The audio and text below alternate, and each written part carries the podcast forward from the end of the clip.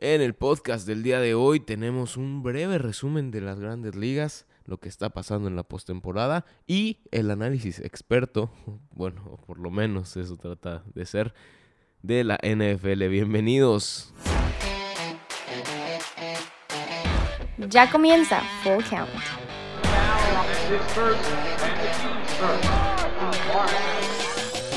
Muy, muy, muy, muy buenas tardes, días o noches tengan todos ustedes. Gracias por darle play y bienvenidos a un nuevo episodio de Full Count. Mi nombre es Jorge Rivera. Como siempre estaré hablando con ustedes de deportes por unos minutos. A mi lado, el día de hoy tengo a dos personajes que ya conocieron la semana pasada y que van a estar escuchando regularmente en este espacio. A mi derecha, Cacho Solís. No, sí, García Solís también. No sé. Ah, pensé que no sabías cuál era tu derecha, güey. a mi derecha, Cacho Solís. Cacho, ¿cómo estás? Hola, muy bien, muy bien. ¿Cómo estás tú? Muy bien. Y a mi izquierda, como ya lo escucharon, lamentablemente, tenemos al impresentable de Sergio García. Sergio, ¿cómo estás? Muy bien, muy bien. Aquí listo para otro episodio. Intentando, gracias, por considerarme después de la semana pasada. Intentando enmendar los, las elecciones de la semana pasada. Yo solo me guié por lo que ustedes me dijeron. la neta. Pues qué poco criterio entonces, Sergio. Ey, ey, real, real.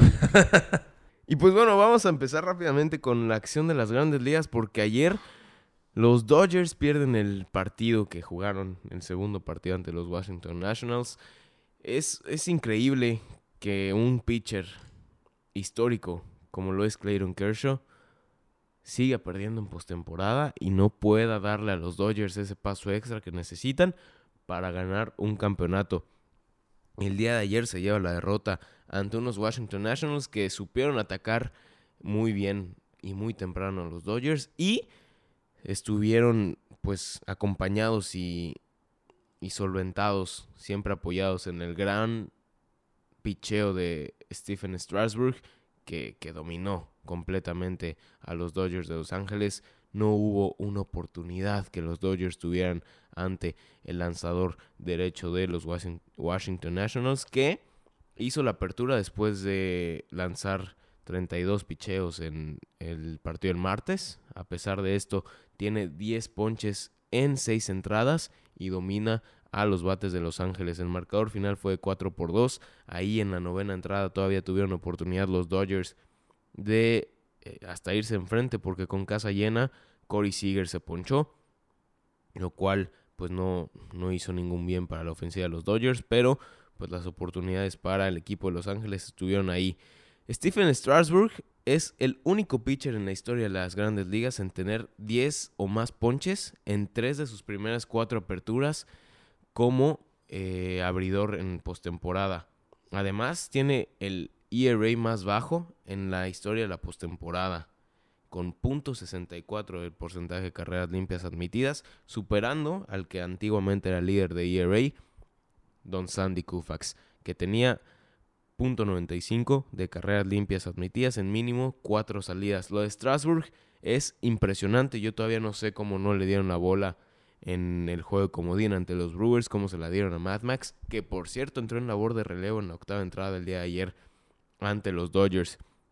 En fin, la serie se pone uno por uno y estarán viajando a Washington el día de hoy los dos equipos para enfrentarse el lunes en el tercer juego de la serie, donde los Dodgers buscarán tomar la ventaja y donde los Nationals buscarán defender su casa y tener también su segunda victoria en la serie. También los Houston Astros jugaron en contra de los Tampa Bay Rays. El marcador final fue 6 por 2 a favor de los Astros, que eh, habían sido dominados por Tyler Glasnow en una gran actuación del joven de 26 años, hasta que en la sexta entrada con cuadrangular de José Altuve, que trajo dos carreras al plato, eh, pues tuvo esta, este impacto negativo en el pitcher de los Rays. De hecho, lo sacaron después de esa jugada. En esa quinta entrada terminan por entrar dos carreras más y le da la derrota a Tyler Glasnow. Justin Verlander llegó a 11 victorias en postemporada, lo cual lo coloca en el cuarto lugar de la lista histórica de los líderes en victorias de este, en este rubro. Solamente detrás de nombres que, que, que están sin duda alguna en el Salón de la Fama. Está detrás de Andy Pettit, está detrás de John Smoltz, está detrás de Tom Glavin y está Justin Verlander, con 14 victorias con la que consiguió el día de ayer. Impresionante las victorias en la carrera de Justin Verlander en, en la historia de la postemporada. También hay que mencionar que cuatro de esas fueron en contra de Detroit, cuando jugaba, en contra de Houston, perdón, cuando jugaba todavía con los Tigres de Detroit. Entonces, eh, esas victorias ante los Atléticos, dije Houston, ante Oakland. Esas victorias contra los Atléticos no deberían de contar. Le podríamos poner un asterisco a, a, esas cuatro y le podríamos bajar la cantidad a 10. Eh, en fin. Bueno, si ese es el caso, tenemos a Andy Pettit con, con los Yankees que llegaban a la Serie Mundial cada, cada año. Así cada, que, seis, cada seis meses. Así que... De hecho, Andy Pettit, a pesar de que se encuentra en primer lugar de victorias en postemporada, también se encuentra en la lista de pitchers con más derrotas en la historia de la postemporada, encabezada por Tom Glavin, que es el segundo lugar, el tercer lugar en victorias en postemporada. Greg Maddox con 14, Clayton Kershaw con 11 con la de ayer y también Andy Pettit ahí en la lista de los peores pitchers en cuanto a derrotas se refiere. ¿Sigues teniendo ahí en tu pedestal a Clayton Kershaw? Es creo que el único argumento que pueden tener todos y, y, que es un argumento bastante válido para no considerarlo como uno de los cinco mejores pitchers de la historia. Creo que sin duda alguna, eso siempre ha sido algo que se le ha criticado a Clayton Kershaw. Su falta de, de clutch. Su inexistencia, en, la postemporada. claro. frío. Está muy cañón. ¿ah? Es, es increíble. Es increíble que un pitcher histórico no pueda responder en la postemporada. En fin, en el otro enfrentamiento de la Liga Americana, que de hecho estamos viendo el segundo juego de la serie mientras grabamos esto, Masahiro Tanaka se está metiendo en problemas en la cuarta entrada. Los Yankees ganaron 10 a 4 a los Twins en un partido lleno de cuadrangulares, en un partido de altas súper súper cantadas. Me parece que todos sabíamos que este partido iba a tener más de 8 carreras. Era una apuesta sana si les gusta apostar. Por parte de los Twins tuvimos a Jorge Polanco con cuadrangular, a Nelson Cruz con cuadrangular y también tuvimos a Miguel Sano con cuadrangular. Por parte de los Yankees tuvimos a DJ LeMahieu, a Brett Gardner y ya, esos dos cuadrangulares en el lado de los Yankees. Las dos explosivas, las dos ofensivas más explosivas de la temporada están explotando en esta serie de mucho poder. Hoy los Yankees van ganando 8 por 0. Están blancando al equipo de los Twins. Em, me parece que no hay mucho que agregar. Esta serie va a ser así, de marcadores holgados, de marcadores grandes. Y el final el que más home runs y el que más daño pueda hacer con el bate eh, puede pues se va a llevar esta serie. Y por último en la última que también se jugó el día de ayer los Bravos de Atlanta se llevaron el segundo partido de la serie ante los Cardinals. Esto empata la serie a uno por uno. Los Braves derrotaron 3 por 0 a los Cardinals la victoria se la llevó Folty Foltinewicz que siguió brillando después de su regreso de la de AAA, después de su pobre, pobre, muy pobre rendimiento en los primeros meses de la temporada, lo mandan a AAA, lo regresan y de ahí ha venido a, más Foltinewicz que pues también está en duda si para él tenía que haber sido el segundo partido de esta serie. Al final creo que aclara todas las dudas y pues los Bravos con con ofensiva oportuna, porque solamente fueron tres carreras, la primera en la primera entrada y otras dos en la séptima, pues me parece que se llevan esta victoria que sin duda alguna es una bocanada de aire fresco, sobre todo porque le ganaste a Jack Flaherty, que es el as de los de los Cardinals, que había cerrado la temporada de una manera brutal con un punto 95 de ERA en sus últimas 15 aperturas. Es una bocanada de aire fresca sin duda alguna para los Bravos de Atlanta que viajarán a San Luis para buscar ponerse en ventaja la serie y San Luis a buscar defender Bush Stadium. En fin, eh, estos dos partidos, los de la Nacional, se jugarán el día de mañana, domingo, y el día de hoy, después de los partidos, la Liga Americana toma un descanso para que las series se reanuden en lunes, cuando se juegue el cuarto partido de las de la Liga Nacional, pero eso hablaremos el domingo y el lunes respectivamente. Eso fue todo por la temporada de las grandes ligas hasta ahora, la post-temporada de las grandes ligas. Y ahora sí, señores, ya pueden agarrar sus micrófonos, ya pueden ponerme atención. Vamos a hablar de la NFL porque tenemos cinco enfrentamientos. Bueno, no. Ah, escogimos cinco de los mejores enfrentamientos porque no hay cinco enfrentamientos muy llamativos esta semana. La verdad es que los matchups, a pesar de que no son de grandes nombres y de grandes em, reflectores, son matchups muy parejos. Creo que esta semana es de las semanas más parejas que he visto en toda la temporada regular de la NFL, en estas cinco semanas. Bueno, sí, esta es la quinta semana. La quinta. y sí, vamos, ¿les parece si empezamos con el primero que tenemos en la lista? Porque creo que el mejor partido que tendremos este fin de semana será entre los Packers y los Cowboys. Aaron Rodgers y Davante Adams lesionado, que no va a jugar, eh, visitan a Dak Prescott y Zeke Elliott en ATT Stadium, en territorio Cowboy, en Dallas. Bueno, no, en Arlington, porque no está en Dallas. y sí, ¿qué, ¿cómo ven este partido? Bueno, como mencionaste, me parece que es el partido más cerrado de, de los encuentros de esta semana de la NFL. Em, veremos cómo, cómo reacciona Dallas después de esa dolorosísima derrota contra los Santos de Nueva Orleans sin Drew Brees, en, donde realmente creí que, sería eh, en donde Dak Prescott em, pues alzaría su nombre como lo había estado haciendo en las últimas semanas, sin embargo em, no lo hizo. Eh, quienes sí lo hicieron fue la defensiva de, de los Santos, eh, lideradas por Marshawn Larimore, que tal cual blanqueó a Mari Cooper en algo que hace tiempo no, no nos había tocado ver.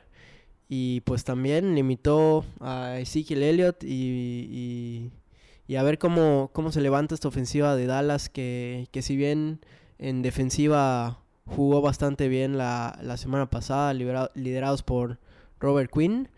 Y los Packers que siguen enrachados, siguen encaminados. Eh, Aaron Rodgers, Aaron Jones. Este, mm, creo que es un partido muy interesante. Sí, es un partido muy, muy cerrado. Eh, igual siento que va a ser lo mejor que vamos a poder ver este fin de semana. Digo, igual hay partidos muy buenos. Eh, pero sin embargo, este va a ser muy, muy entretenido de ver. Creo que es el único de las 3 de la tarde, ¿no? Sí, según yo se juegan varios a las 12 del mediodía. Y como dicen, creo que es un partido en el que los Cowboys van a tener que demostrar si de verdad tienen el potencial para seguir adelante en esta liga, si son material para llegar al Super Bowl o simplemente lo que vimos las tres primeras semanas fue algo pasajero.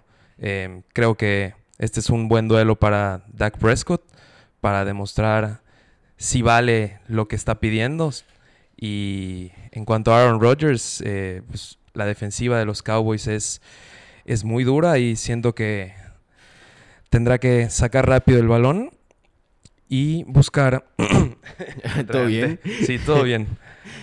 Eh, y buscar pues otras opciones ya que Davante Adams no, no estará en este partido. A mí me parece clave la ausencia de Davante Adams del partido de, de este domingo. Creo que por eso se lo pueden llevar los Cowboys. Me parece que a pesar de que la defensiva de los Packers nos ha sorprendido de una manera muy grata y de que no esperábamos este nivel de esa, de esa defensiva, creo que Dak Prescott tiene todas las de ganar para mañana. Sí, no, no nos ha demostrado la forma que nos demostró las primeras tres semanas en estos últimos dos partidos. En este, bueno, las, las primeras dos semanas no nos lo hemos demostrado en las últimas dos. Contra Miami la primera parte fue terrible y pues la semana pasada contra los Santos no la pasó nada bien. creo que, que como bien dice Sergio, este partido para los Cowboys es para demostrar que son candidatos y que el paso firme que tenían hasta ahora no es o no era nada más por el calendario que tuvieron en, estas primeras cuatro jornadas, ¿no?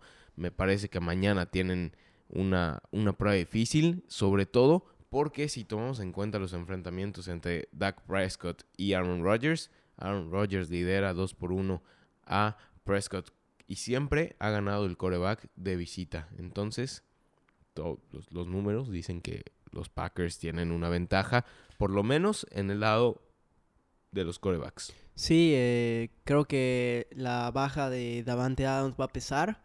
Eh, sin embargo, creo que los Packers tienen receptores explosivos que pueden realizar el, trabajo, sobre todo teniendo un coreback como Aaron Rodgers y pues jugadores como Jimmy Graham y como Aaron, Aaron Jones van a tener que eh, cargar la ofensiva. Eh, por la parte defensiva tienen a Jair Alexander, el corner de, Louisville, que, está haciendo una grata sorpresa. Sin embargo, si me preguntaras a mí, creo que, creo que Dallas eh, tiene un poco la ventaja respecto al, a, cuestión de, de, equipo, de plantilla y sobre todo por, por la reivindicación que tienen que hacer esta semana, me parece que, que se llevan el partido. Igual el factor localidad siento que, que puede pesar bastante. Sí, yo creo que, que, también se lo van a llevar los Cowboys. Me parece que, como bien indica Cacho, es un equipo más completo. Y solamente quiero dar unos datos que, que están acá que me parecen indicados. Aaron Rodgers es uno de tres corebacks en la historia de la NFL con tener un porcentaje de victoria mayor al 75% en contra de los Cowboys, además de tener un pase rating de más de 100 en todos sus, partidos contra los Cowboys. Sí, yo creo que creo que los aficionados de los Cowboys no no les es grato ver la cara de Aaron Rodgers, sobre todo eh, en esos encuentros de, de, playoffs, el primero en Green Bay con, con la con la jugada tan polémica eh, de Des Bryant y después pues arruinándoles ese, ese, esa temporada de debut de Ezekiel Elliott y de Dak Prescott en donde parecían por fin ser el equipo que podía llegar al Super Bowl y, pues vino Green Bay a arruinarles la fiesta. Eh, sin embargo, creo que, como mencioné, eh, creo que los Cowboys van a, van a, van a ganar este partido. Ahora, también Ezekiel Elliott es uno de los jugadores claves para los Cowboys en contra de Green Bay. ¿Por qué? Porque Ezekiel promedia 132.7 yardas por juego contra los Packers. Es el jugador que más yardas por juego promedia en la era del Super Bowl contra el equipo de Green Bay. Entonces, importante ver lo que pueden hacer Aaron Rodgers y Ezekiel Elliott en el partido mañana. Ahora, vámonos con el segundo partido que creo que es el más importante todavía. Bueno, no, no, no más importante que este, pero con el segundo partido en importancia en nuestro criterio. Los Colts visitan Kansas City, Arrowhead Stadium se va a poner muy, pero muy, pero muy ruidoso y va a buscar eh, pues tener, mantener en estas expectativas negativas a los Colts que sin duda alguna la semana pasada se llevaron un, un, golpe anímico muy fuerte con la derrota que sufrieron ante los Raiders. Em, me parece que, que, es muy difícil apostar o tener argumentos en contra de Kansas City y la ofensiva más creativa de la liga, con el mejor coreback y, con un staff de receptores que cumplen y que hacen que, que Patrick Mahomes luzca mejor aún. No sé, me parece difícil encontrar argumentos para siquiera creer que los Colts pueden competir en contra de Kansas City. Sí, realmente fue sorpresivo el encuentro entre los Colts y los Raiders la semana pasada.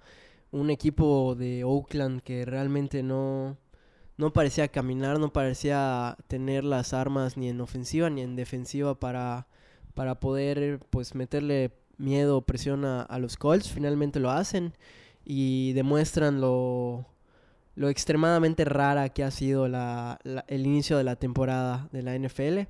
Sin embargo, también eh, los Colts con Jacoby Brissett em, me parece que, que, generaban dudas de cualquier manera. Este, em, y ahorita pues se meten a, a un terreno muy complicado, sino que creo que el más complicado de la NFL en estos momentos, con un Patrick Mahomes que que había venido intratable las primeras tres semanas y que también hay que mencionarlo, la semana pasada se llevaron un susto en Detroit y, no, eh, no jugó a la altura de lo que se le esperaba a Mahomes.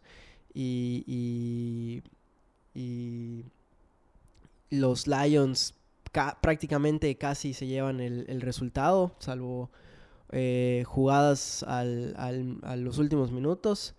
Pero creo que Mahomes, al igual que como dije con Dallas, creo que es una semana de reivindicación y buscará encontrar a sus receptores, Sammy Watkins, a Robinson, a Kelsey, a Michael Harman y sobre todo en, en un estadio como Arrowhead que mete demasiada presión, me parece que, que Kansas va a, salir con la victoria. Y creo que el escenario para los Colts no es nada bonito. Recordaré, podemos recordar que la temporada pasada ahí se murieron las aspiraciones de playoffs para Andrew Locke y el equipo de Indianapolis. En un partido donde realmente la ofensiva de Indianapolis fue tristísima. No, generaron nada. Creo que ni llegaron a las 100 yardas ni por aire ni por tierra, así que habrá que ver cómo, cómo reaccionan a- al ambiente hostil que representa Arrowhead. También era una época diferente el año, fue un partido con nieve, Mucho, frío. mucho nieve a más no poder. eh, pero las expectativas del equipo de Andrew Locke, sin duda alguna, eran altas por cómo habían terminado la temporada y por cómo estaba jugando Andrew Locke. También es cierto que en ese partido pues no se pudo mostrar mucho esa ofensiva por aire explosiva que tenían con T.Y. Hilton. ¿Por qué? Porque las condiciones del terreno y del ambiente no daban para, para jugar por aire. Y Marlon Mack no pudo hacer lo que está haciendo esta temporada. Era un partido muy diferente, pero sin duda alguna regresar a Arrowhead para los Colts no debe ser un grato recuerdo. Y mucho menos contra este equipo de los Kansas City Chiefs que lidera prácticamente en todas las eh, Categorías. categorías ofensivas importantes, ¿no? Yardas, eh, yardas totales, puntos totales, en fin.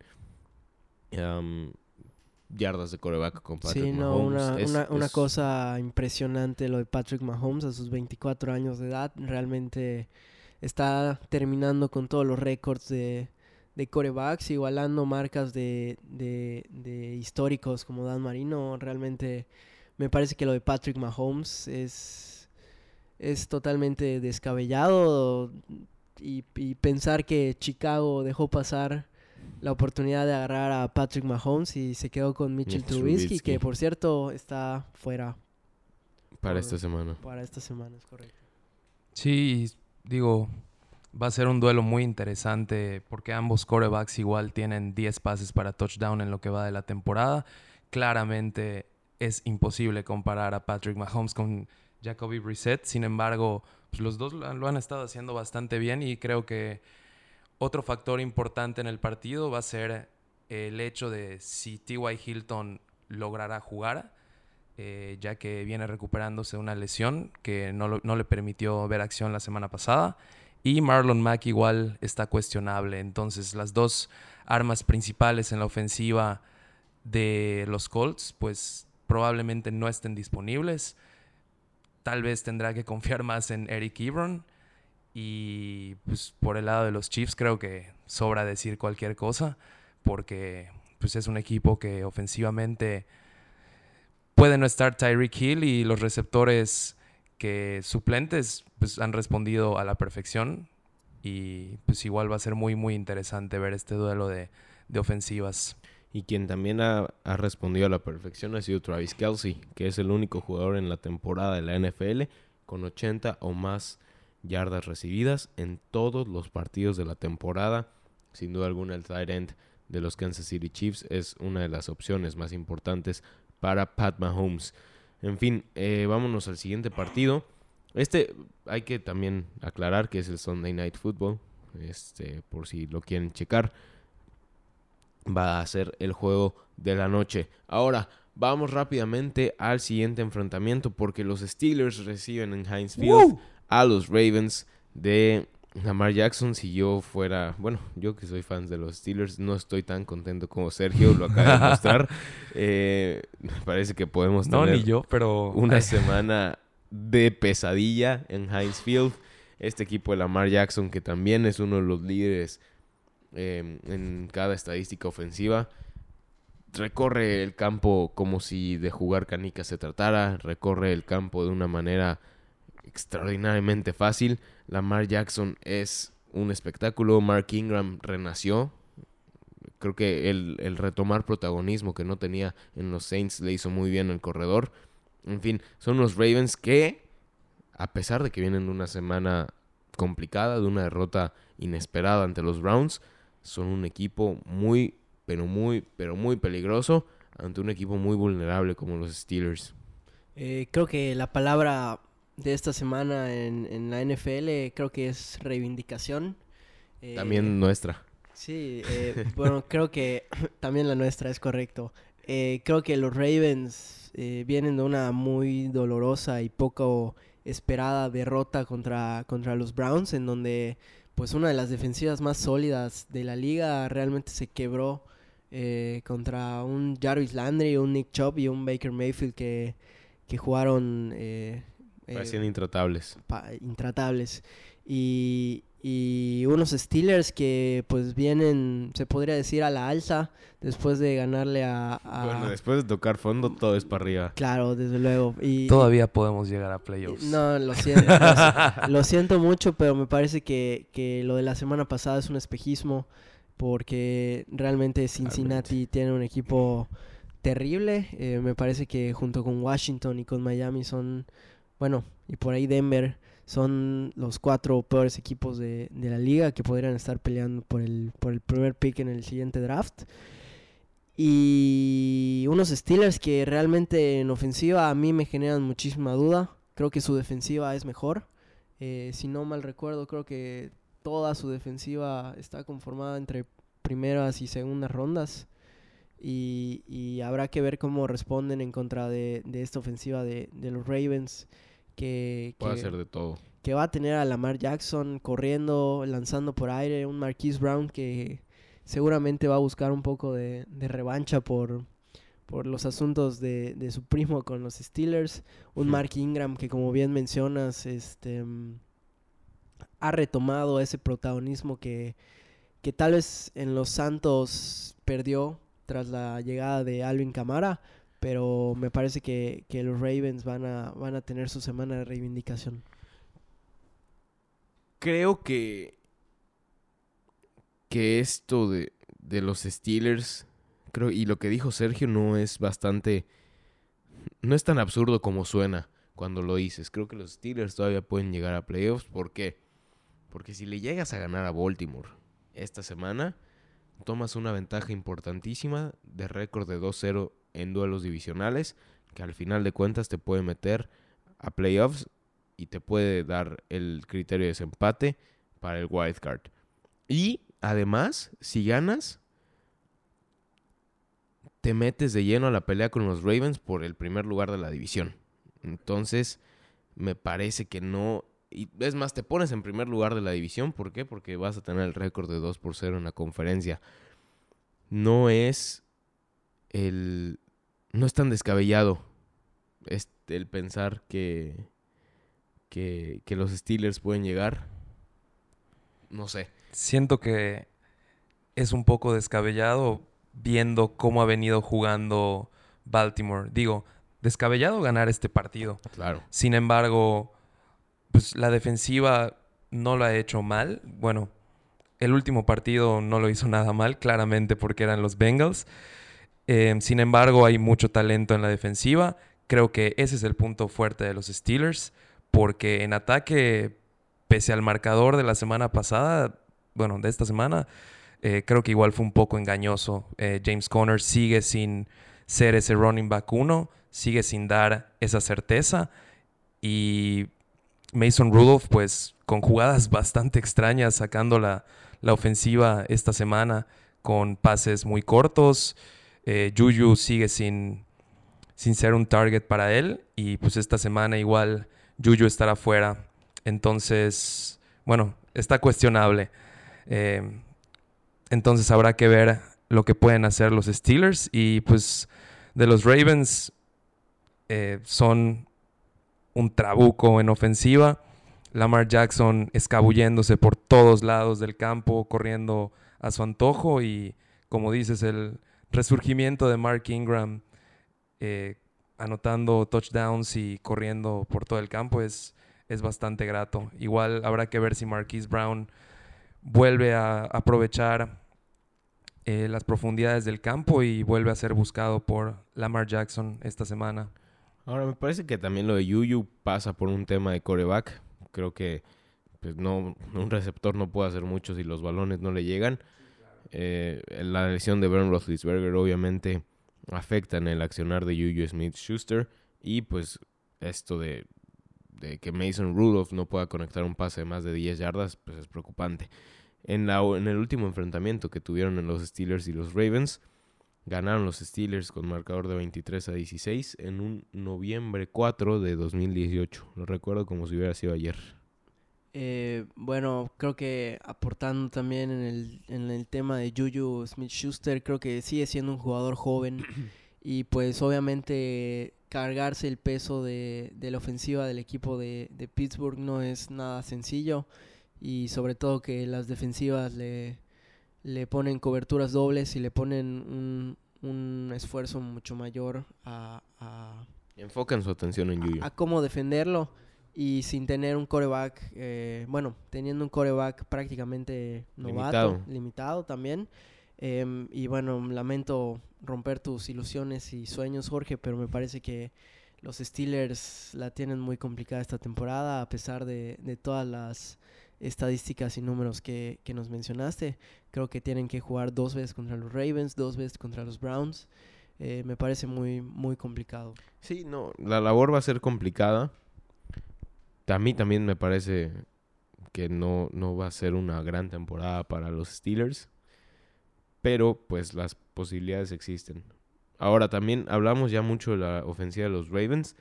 También hay que hablar de la defensiva que fue también el soporte de estas dos victorias que tuvieron en las dos primeras semanas. En las dos primeras semanas esta defensiva permitió en promedio 13.5 puntos por partido, permitiendo solamente 274.5 yardas y un pase rating del coreback eh, rival de 72.6.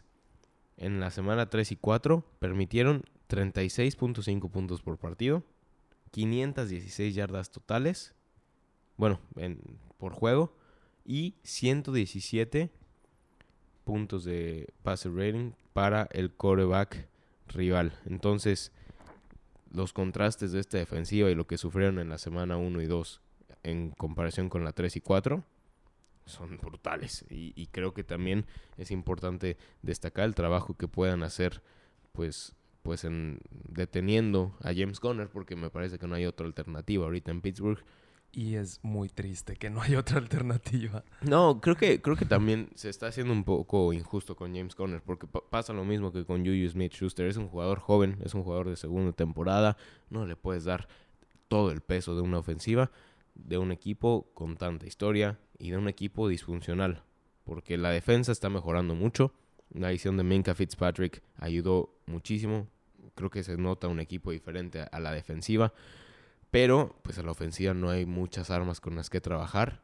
Y creo que Mike Tomlin pues lo está sufriendo muchísimo. Sí, sobre todo eh, pues habrá que considerar a futuro la inversión de, de Minka Fitzpatrick. Pues pierden una primera ronda en, un draft pues posiblemente lleno de, jugadores estrella en ofensiva y pues habrá que ver qué, qué tan buena inversión le resulta a, Pittsburgh. Pero creo que esa primera ronda que diste por Minka Fitzpatrick termina siendo algo parecido. ¿Por qué? Porque Minka Fitzpatrick está en su primera temporada, es un jugador joven que también tiene pues este potencial. Fue primera ronda de Miami. Entonces, no me parece que sea un, un, cambio tan, tan, que dejen tanta desventaja a Pittsburgh, pero de acuerdo a las necesidades que tienes ahora y las necesidades que tenías en la semana 2, que fue la en la que se hizo el cambio, pues creo que ya cambiaron muchísimo, ¿no? A eso mismo me refiero, creo que los Steelers y ustedes mismos lo han mencionado, creo que es un equipo que Actualmente no la está pasando bien en ofensiva, carece de, ese talento que los pueda impulsar a mejorar en la temporada. Y a eso me refería con, la cuestión de primera ronda. Ahora, pues vamos ahora al siguiente partido con un último dato. Em, Mark Ingram, los cinco rushing touchdowns que ha tenido en esta temporada han sido de visita. Entonces, jugar en Heinz Field puede que le, que le caiga bien a el corredor de los Ravens. Vamos al siguiente partido que me parece que Loki va a ser uno de los mejores partidos de la semana, a pesar de que ustedes me los criticaron cuando se los mandé por mensaje. ¿Cuál es? Los Bills visitan Tennessee en busca de su cuarta victoria de la temporada. El Nissan Stadium va a recibir a Josh Allen, MVP, y a esta defensa de los Bills que no permite nada, ni por aire, ni por tierra, y que estuvo a punto de sacarle la victoria a los Pats de Tom Brady, inoperante, pero los Pats de Tom Brady. Es correcto, como se mencionó la semana pasada, creo que uno de los únicos comentarios asertivos que se tuvieron fue la el gran el gran eh, em, equipo que en defensiva que tienen los Bills. Creo que como lo mencioné igualmente la semana pasada están muy bien dirigidos por Sean McDermott. Creo que lo demostraron complicándoseles bastante a, a, a unos a unos patriotas que, que pues andaban realmente imparables y, y, y generaron muchas eh, interrogantes en, en esa ofensiva de Nueva Inglaterra y me parece que, que aquí van a, a retomar el rumbo a, a menos que, que los Titans pues digan lo contrario también me parece un equipo que, que a veces se presenta a veces no es muy eh, impredecible lo que, lo que va a hacer el equipo de, de Tennessee. eh, pero me parece que, que por lo mismo, me parece que la constancia a final de cuentas va a terminar eh, generando que los Bills salgan adelante con el, con el partido. Como bien mencionaste, sí va a estar Josh Allen eh, en el juego. Después, de, MVP. después del fuerte impacto que, que recibió la semana pasada que lo, que lo sacó del partido. Em, eso es algo que tiene que cuidar Josh Allen de aquí en adelante. Eh, creo que creo que desde la temporada pasada había em, pues corrido de más y creo que lo había creo que ya se había confiado al respecto en una liga en donde realmente em, pues como coreback te tienes que cuidar porque porque realmente Es una realmente, liga de quarterbacks. realmente te golpean y sí es una liga de corebacks y me parece que, que los Bills van a van a ganar Sí, es, es una de las desventajas y es uno de los riesgos que tienes con la movilidad, ¿no? Me parece que este riesgo lo toman Russell Wilson, lo toma em, Deshaun Watson, lo toma Carson Wentz. bueno, si no, pregúntenle a Carson Wentz. Eh, Josh Allen, y también a Deshaun Watson que, es el coreback más pegado de, Andrew Locke. de la liga. Bueno, ya está Andrew Locke retirado. que se retiró por lo mismo. Eh, me parece que, ajá, Josh Allen se va a tener que empezar a cuidar, como bien menciona Cacho, pero lo importante acá es que los Bills van a ganar, porque además de tener una gran defensa y de que los Titans tienen una ofensiva malísima, los Bills están 2 por 0 en contra de los Titans desde que Marcus Mariota fue drafteado para el equipo de Tennessee. Mariota es el único coreback que ha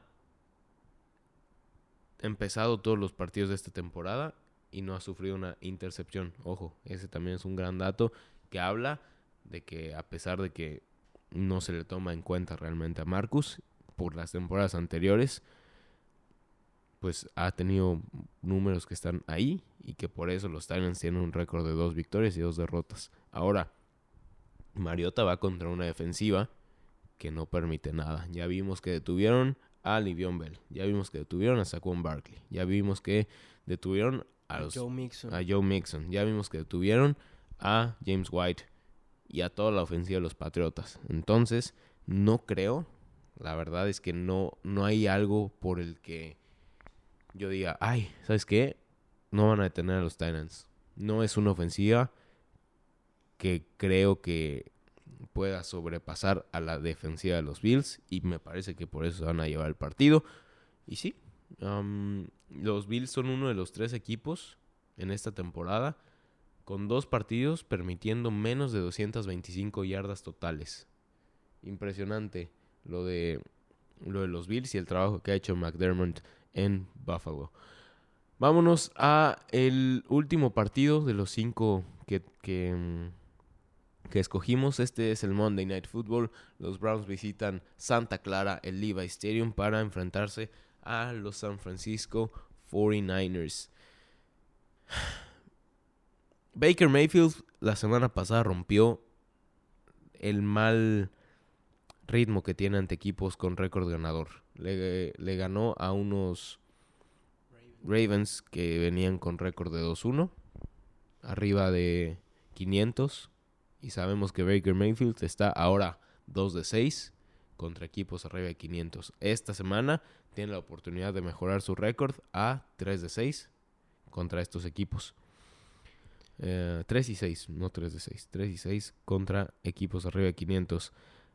Me parece que tiene todas las de ganar en este partido los Browns ante una defensa de los 49ers, ante una secundaria sobre todo de los 49ers que no existe. Eh, bueno, creo que creo que hice énfasis eh, a pesar de predecir que los Browns iban a perder. eh, creo que creo que Pausa, pausa. Hay que pedir una disculpa por los pésimos pronósticos de la semana sí. pasada. como como te digo es, Pero- es porque la- aparte todos le fallamos. Es la semana de, de Reivindicación. reivindicación. Bueno, yo dije, que, yo dije que Nueva Inglaterra le iba a ganar a los Bills y pues pasó, así que... Esta vez sí confíen en los pronósticos. A ver, voy a rápidamente abrir la, la página de resultados de la semana pasada porque quiero ver qué, qué tanto nos equivocamos. O sea, de verdad quiero, quiero sacar esa cuenta porque fue impresionante el gafe que cometimos en este, en este podcast. Mm, Texteábamos mientras los, los, Los partidos se, llevaban a cabo que, que, que, que no iba, podíamos creer. que iba todo mal, es correcto. Eh, mientras buscas esos resultados, voy a seguir comentando respecto a Baker Mayfield. Creo que la semana pasada hice un comentario atinado. Creo que, creo que así se ha sobrellevado la, la carrera de Baker Mayfield. Em, me parece que es un jugador que mientras más dudes, más, más presión le metas, más inconforme lo, lo pongas, mejor juega. Y con tantos comentarios negativos que había recibido, hasta Antonio Brown le, le pegó la semana pasada diciéndole que Lamar Jackson debió de haber sido elegido encima de él. Creo que, creo que respondió, creo que cayó bocas y creo que, creo que de aquí va para, va para adelante eh, Baker Mayfield, que, que pues realmente Odell Beckham no, no, no se presentó tanto la, la semana pasada. Sí lo hizo Jarvis Landry, que a ver si, si llega al partido con, con, la, con, con el golpe en la cabeza que recibió la semana pasada, estaba, estaba en, duda.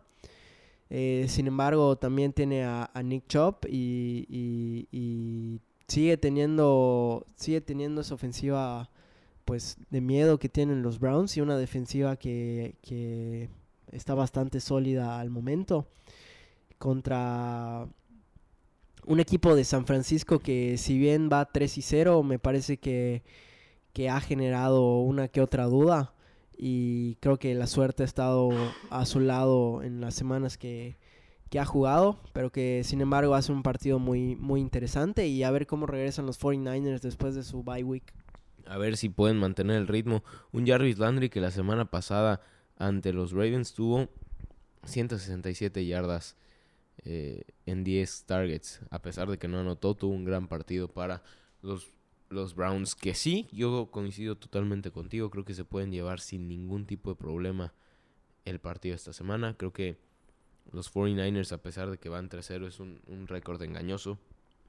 Creo que es un récord que, que va a mejorar si Jimmy G mejora. Y si no empiezan a cometer los errores que han cometido pues en semanas pasadas, sobre todo contra los Steelers, que no les pasó factura porque los Steelers son malísimos. Sí, realmente, realmente fue cuestión de suerte. Ese, esos fumbles que, que tuvieron, eh, también las intercepciones que, que existieron. Entonces, me parece que, que no, no recuerdo cuántos turnovers fueron, cinco, si no me equivoco. Y por suerte mantuvieron eh, la victoria. Em, pero pues, a ver cómo, cómo les resulta ahora contra un equipo de los Browns, que creo que sí tiene las armas ofensivas para hacer valer esas pérdidas de balón. Claro. Es un equipo que si te equivocas contra él no, no la vas a contar. Ahora, Ya hablamos de esta semana. Vamos a hacer un pequeño paréntesis para hablar de la semana pasada. Y los picks horribles que, que nos aventamos. Ahorita vamos a hacer los de esta Hoy semana. les pido perdón, perdón, perdón.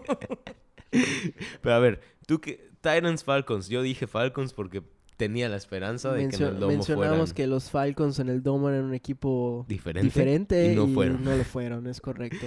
Ahí uno mal. ¿Tú qué dijiste en ese? También los Falcons. No, yo dije que los Claro que no. cállate.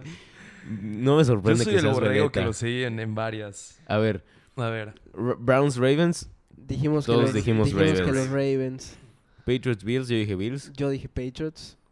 No es cierto, yo dije Patriots, pero que los Bills cubrían. Es correcto. sí yo, dije, yo dije Patriots. Entonces ahí yo creo que un- una, Un una palomita para mí. Sí, Claro, sí, sí. eh, también ahí Los Chiefs Lions, también dije que los Chiefs iban a, Ah. iban a ganar. sí. Sin embargo, No fue cubrieron. muy complicado. Eh, Ahora mencionamos la, la defensiva de Detroit que no había permitido más Que de se tres anotaciones. los- Es correcto, es correcto. Entonces, ahí Palomita. tenemos dos palomitas. Bien. Panthers Texans, Ese fue un Mal. completo error. Sí. Eh, Dudamos de Kyle Allen y su habilidad. yo no. Yo lo mencioné que podía ser factor, pero yo pensé que Sean la iba a romper, no la rompió. Y pues ahí tache. Tache. Sí, sí, sí, tache. tache porque le- no latinamos. Los Raiders, y Colts, ni lo, otro ni tache. hacemos mención de ello. Este, super, la palomita regalada de la semana. De los Chargers y los Dolphins. Que esta no, esta semana no la tenemos, a ver cómo le Es vamos correcto. a hacer. Los Giants, ahí sí tenemos Los una, Giants, una, una muy marcada palomita. Palomita. Es correcto. Eh, los Seahawks, Y los Palomita. Cardinals, también una palomita. cua- llevamos cuatro palomitas, ¿no? aproximadamente. Y Los Buccaneers contra los Rams. Bueno, eso fue un, un- una sorpresa para creo que todo Tache. el mundo, no solo para nosotros, pero pues también Vikings, representó. Una tacha. Los Vikings Bears. Yo dije que ganaba Chicago. Tú dijiste que ganaba Chicago, yo dije que ganaba Vikings. Yo tengo un tache, Cacho tiene una palomita. Sergio no tiene nada porque no se mojó, no, no quiso, no quiso poner su, su prestigio en riesgo. Es correcto. Jaguars contra Broncos, palomita. Palomita. Cowboys Saints, Eh, yo creo que yo dije yo creo que Cowboys. mencioné que ganaban los Cowboys, entonces una Entonces ahí. tache. Y Steelers Bengals no lo mencionamos. Entonces, m- viéndolo así, no nos fue tan mal. No nos fue tan mal, pero, pero se dieron resultados Muy sorpresivo. muy sorpresivos y muy erróneos de nuestra parte. Ahora, rápidamente, el sleeper de la semana antes de dar nuestros pronósticos. Minnesota contra los Giants. Daniel Jones a buscar su tercera victoria consecutiva, su tercera victoria en su carrera.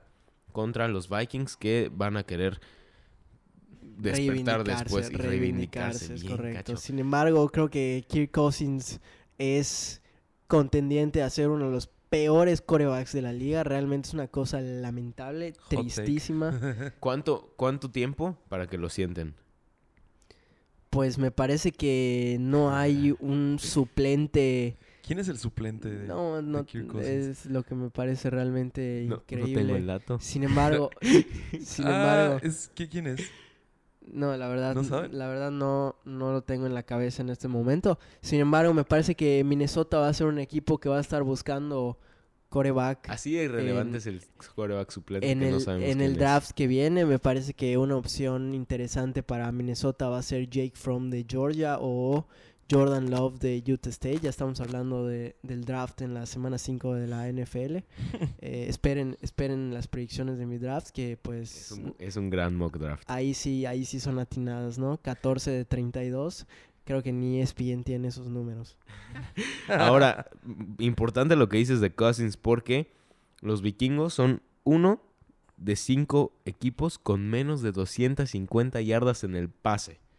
Es una cosa tristísima teniendo... Teniendo a Stephon Diggs y Adam Thielen, Teniendo, no es correcto. Y Stephon Dix que, que, que está pidiendo su salida irse, desesperadamente. Sin embargo, me parece muy complicado que pase por las cuestiones salariales que tiene Minnesota.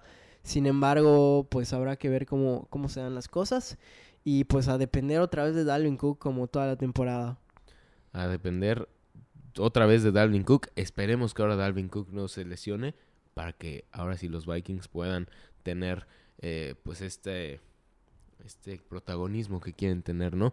Ahora, lo de Dalvin Cook, que la semana pasada se enfrenta a Chicago, eh, me parece que es tristísima su actuación. ¿Por qué? Porque pues, se enfrentó a Chicago. Chicago es la mejor defensiva de la liga, así Claro. que se entiende. Pero ahora quiere retomar el ritmo que tenía antes de jugar contra Chicago. Y van contra unos Giants que pues pueden ser pueden resultar endebles. Así que si tienen a Dalvin Cook en su fantasy, Uf, no inicien. sabes qué festín me voy a dar esta semana con Dalvin Cook. Que aparte voy Que contra por cierto este va contra, personaje. va contra Sergio García. a este, contra este Yo impresentable. estoy bastante tranquilo con, con mi fantasy. porque en la Las pro- proyecciones en la proyección va arriba. que voy a ganar. Esas proyecciones, ¿cuántas veces hemos dicho que son una mentira? Las proyecciones Pero son como en este programa existe el gafe, entonces las proyecciones voy a son perder. las proyecciones son igual de, de efectivas que Kirk Cousins en el que nuestras. Por el aire.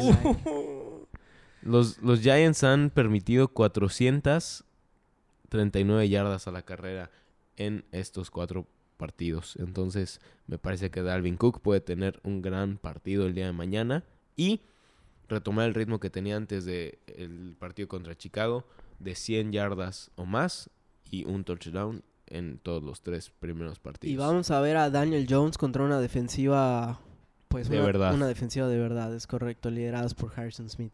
Ahora, llegó la parte buena. Game eh, Week 5 Game Picks.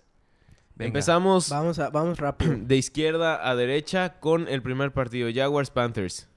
Voy por eh, voy por Christian McCaffrey y las Panteras. Sergio. Dijimos rápido. Sergio. pero- Con las panteras también. Con las Panteras. Yo me voy con Gardner Minshew y los Jaguars con esa defensiva con Jalen Ramsey y esa secundaria. Jalen Ramsey no va a jugar por lesión en la espalda. Ah, Entonces, me voy con las Panteras y Christian Porque ya se cansó. Um, Cardinals Bengals. Voy con Cardinals definitivamente. Wow. ¿Por qué no hablamos de este partido? Porque Porque no hay está- nada que porque- hablar. Cincinnati. ¿Qué? Cincinnati es horrible. Voy por Es que no entienden el Voy- sarcasmo. voy- voy por Maldita la- sea. voy por la primera victoria de Kyler Murray. Yo también confío en Kyler Murray y me voy con los Cardinals. Yo igual voy con los Cardinals. Aparte, en, el, en las líneas estaba un precioso más 3 en, en la línea de puntos para los Cardinals. Entonces, A los Esa- que les gusta apostar. esa es una gran apuesta. Falcons Texans. No me gustan los Texans. No quiero que ganen los Texans.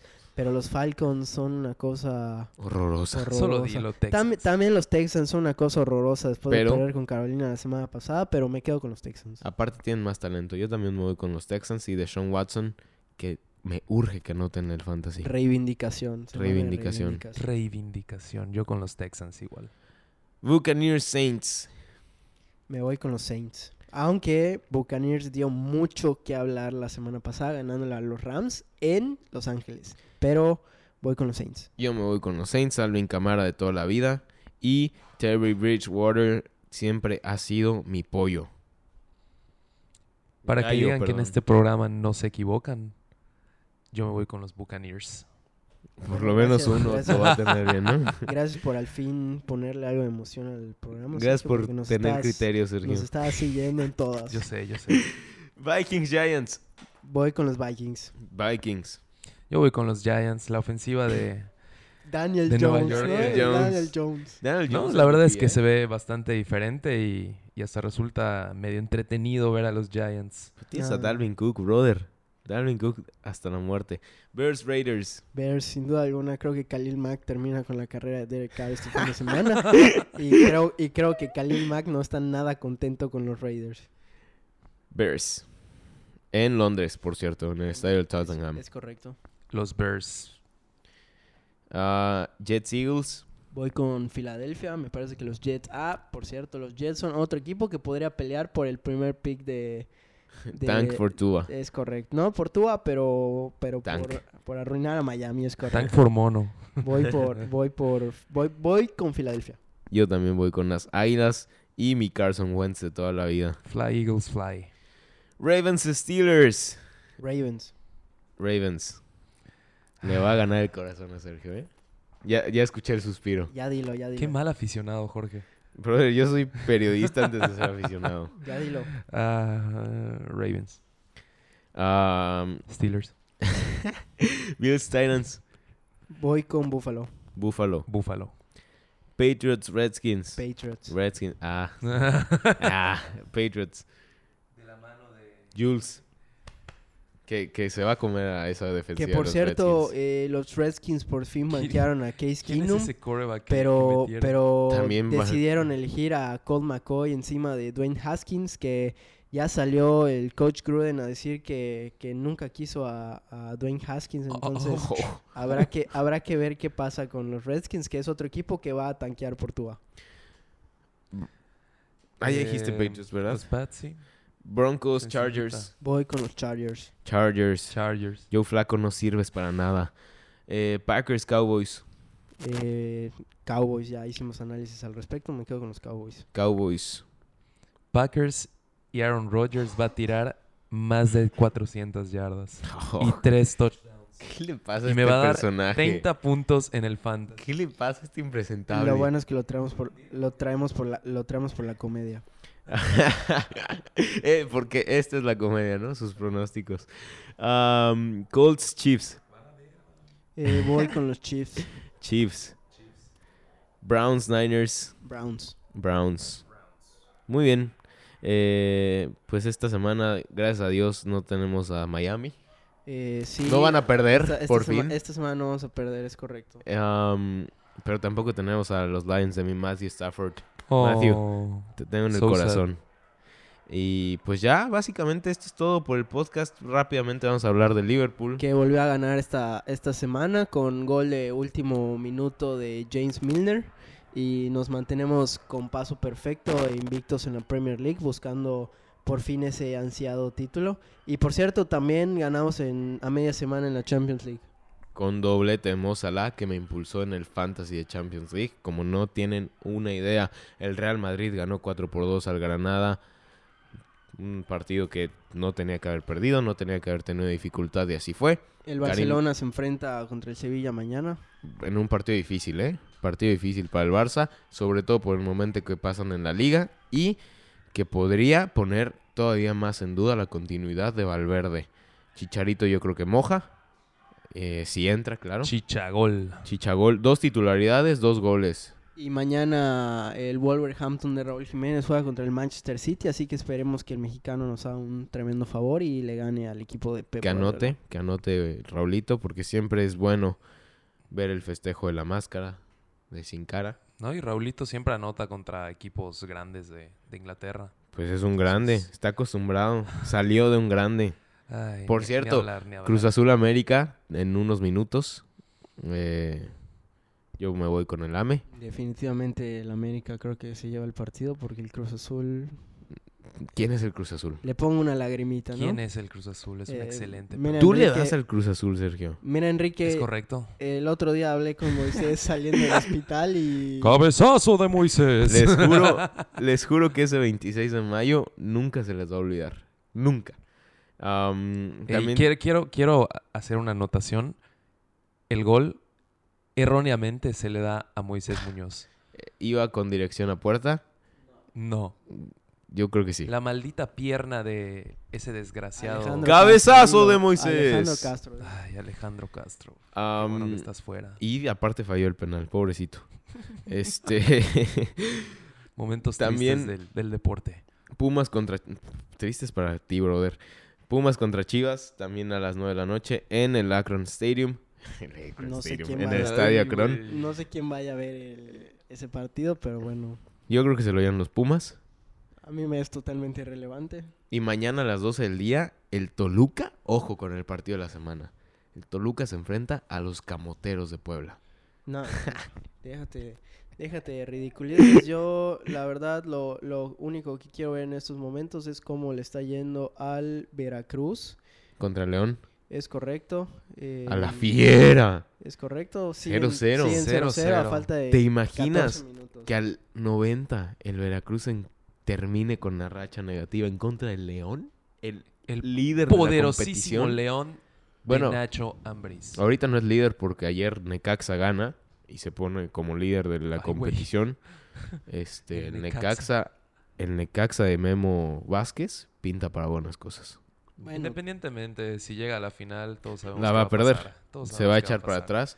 Oigan, según nosotros íbamos a hacer el podcast más corto y duró lo mismo que la semana pasada. Bueno, ¿qué, ¿qué podemos decir? Sergio nos hace hablar, ¿no? Nos inspira a hablar. Yo, yo meto sabor mientras vemos al JJ Macías. Que fue buscado por el Borussia Dortmund en, en según el documental del, que subió el propio equipo a sus redes sociales, en donde se veían a los scouts del equipo observando intensamente a este jugador. Ey, y ojo que en Madrid tiene ojos de Netson, ¿eh?